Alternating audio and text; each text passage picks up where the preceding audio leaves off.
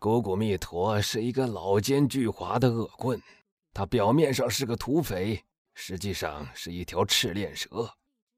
德丽莎的那种目光，顿时使他想到，讨她做一位压寨夫人，倒很合适。他走回树林里去了，一路上借口向他的救命恩人致敬，几次停步回顾。过了几天，他们没有再看见古古密陀，也没有听人说到他。狂欢节快到了。圣菲利斯伯爵宣布要开一次盛大的化妆舞会，凡是罗马有地位的人都请来参加。特丽莎非常想去参加这次舞会。罗辑去请求那位做他的保护人的管家，允许他俩夹杂在村中的仆役里参加舞会。这一点被允许了。伯爵最钟爱他的女儿卡美拉。这次的舞会就是为讨他喜欢而开的。卡梅拉的年龄和身材和德丽莎恰巧一模一样，而德丽莎也如卡梅拉一样漂亮。舞会的那天晚上，德丽莎尽可能把自己打扮得漂漂亮亮的，戴上她那最灿烂的发饰和最华丽的玻璃珠链。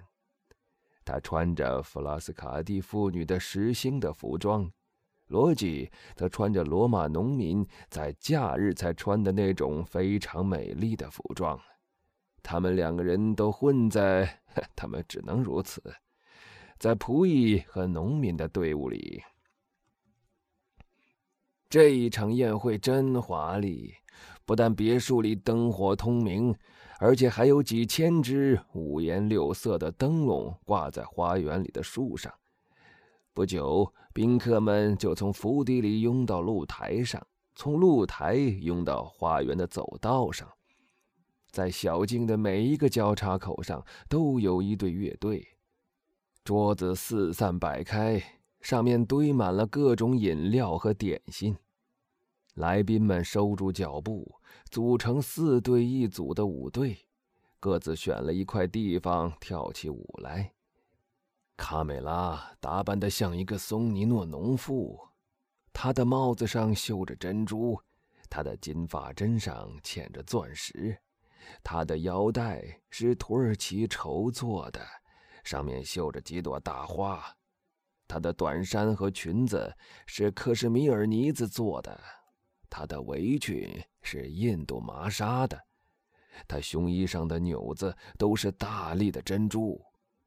他那两位同伴的服装，一位像一个内图诺农夫，另一位像一个利西亚农夫。那四个男子都是罗马最有钱和最高贵的人家里的子弟，他们身上充分表现出意大利式的潇洒。关于这一点，世界上其他任何国家的确都比不上。他们都穿着农民的服装。代表阿尔巴诺、维莱特里、奇维塔、卡斯特拉纳和索拉四处地方。不用说，这些农民的服装也像那些女人的一样，是灿烂耀目的，缀满了金银珠宝的。卡梅拉想跳一次清一色的四对舞，但还少一个女的。她环顾四周。但来宾中没有一个人的衣服和他或他的舞伴们的相似的。圣菲利斯向他指了指农民队里那挽住罗辑臂膀的德丽莎。“您允许我吗，父亲？”卡梅拉说道。“当然了。”伯爵答道。“我们不是在度狂欢节吗？”卡梅拉就转过去，对那个同他讲话的青年讲了几句话。并用手指了指德丽莎，那青年人向着那只可爱的手指的方向看了一眼，鞠躬表示服从，然后走到德丽莎面前，邀请她去参加由伯爵的女儿所领舞的四对舞。德丽莎觉得像有一团火掠过了她的脸，她望了望罗辑。罗辑不得不表示同意。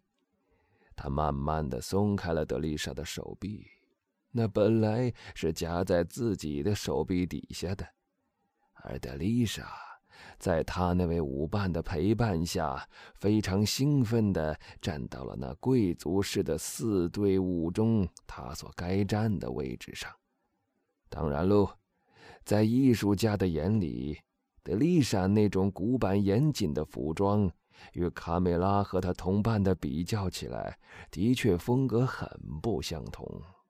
但德丽莎原是生性轻佻而好卖弄风骚的，所以那些刺绣啊、花纱呀、可是米尔尼子的腰带呀什么的，都使他目迷心醉。而那蓝宝石和金刚钻的反光，几乎使他的脑子晕眩起来。罗辑觉得他的头脑里浮起了一种以前从未有过的感觉，那种感觉像是在一口口的痛咬他的心，然后又毛骨悚然的透过他的骨脊钻进了他的血管里，弥漫到了他全身。他的眼睛紧盯着德丽莎和他舞伴的每一个动作。当他们的手相触的时候，他觉得自己都快要晕过去了。他的脉搏剧烈的跳着，像是有一只钟在他的耳边大敲特敲。当他们交谈的时候，虽然德丽莎只是低垂着眼，胆怯的听他的舞伴一个人讲，但从那个美貌的青年男子的热情的目光里，罗辑看得出。他是在讲赞美他的话，他只觉得天旋地转，种种地狱里的声音都在他耳边低语，叫他去杀人，去行刺。他生怕这种强烈的情感使他无法克制自己，于是就一手抓着他身边靠着的那棵树的枝桠，另外那只手则痉挛似的紧握住他腰带上。那柄上雕花的匕首，时时不自觉地把他抽出鞘来。罗辑吃醋了，他觉得，在他的野心和那种爱出风头的天性影响下，德丽莎或许会抛弃他的。那个年轻的农家女最初很胆怯，德丽莎是漂亮的。但“漂亮”两个字还不足以形容她。德丽莎具有那种娇美的野草闲花的魅力，那比我们矫揉造作的那种高雅的仪态更诱人的多。那一次四队伍的风头几乎都被他一个人抢去了。而假如说他在妒忌圣菲利斯伯爵的女儿，我可不敢担保卡梅拉不嫉妒他。他这位漂亮的舞伴儿，一面向他竭力恭维，一面领他回到了他邀请他的地方，就是罗辑在等他的地方。在那次跳舞的期间，这位年轻姑娘不时的瞟一眼罗辑，而每次他都看到他脸色苍白，情绪激动。有一次，他的刀甚至已经有一半出了鞘。那寒森森的刀光刺得他眼花，所以，当他重新挽起他情人的臂膀的时候，他几乎有点发抖了。那一次的四对舞跳得非常成功，自然大家热烈的要求再来一次。只有卡梅拉一个人表示反对，但圣菲利斯伯爵对他女儿的要求太恳切了，他终于也同意了。于是，有一个舞伴就急忙去请德丽莎，因为没有她就组不成四队伍。但那年轻姑娘已经不见了。实际上，罗辑再也没有力量来多经受一次这样的考验了，所以他半劝半拉的把德丽莎拖到花园的另外一边去了。德丽莎不由自主的随他摆布着。但当他看到那青年人的激动的脸色时，他从他那沉重和颤动的声音里，懂得他的心里一定在乱想。他自己也禁不住内心的激动，虽然他并没有做错什么事，但总觉得罗辑应该责备他。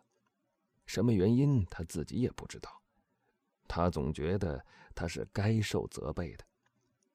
可是，使德丽莎大为惊奇的是，罗辑却仍旧哑口无言。那天晚上，他始终没再讲一个字。但当夜的寒峭把来宾们从花园里赶走，别墅的门户都关上，举行室内的宴会时，他就带他走。他把他送到了家里，说道：“德丽莎，当你在圣菲利斯伯爵的小姐对面跳舞的时候，你心里在想些什么？”我想，年轻姑娘生性就是十分坦率的，于是就回答说。我情愿减一半寿命换得一套她所穿的那种衣服。你的舞伴对你说了些什么？他说：“这就看我自己了，只要我说一句话就得了。”他说的不错，罗辑说：“你真是像你所说的那样一心想得到他吗？”是的。好吧，那么你就会得到的。年轻姑娘非常惊奇，抬起头来望着他，但她的脸是这样的阴沉可怕，以致她的话一到嘴边就僵住了。罗姐这样说了以后就走了，德丽莎一直目送他在黑暗中消失，才长叹一声，走进了他的房间。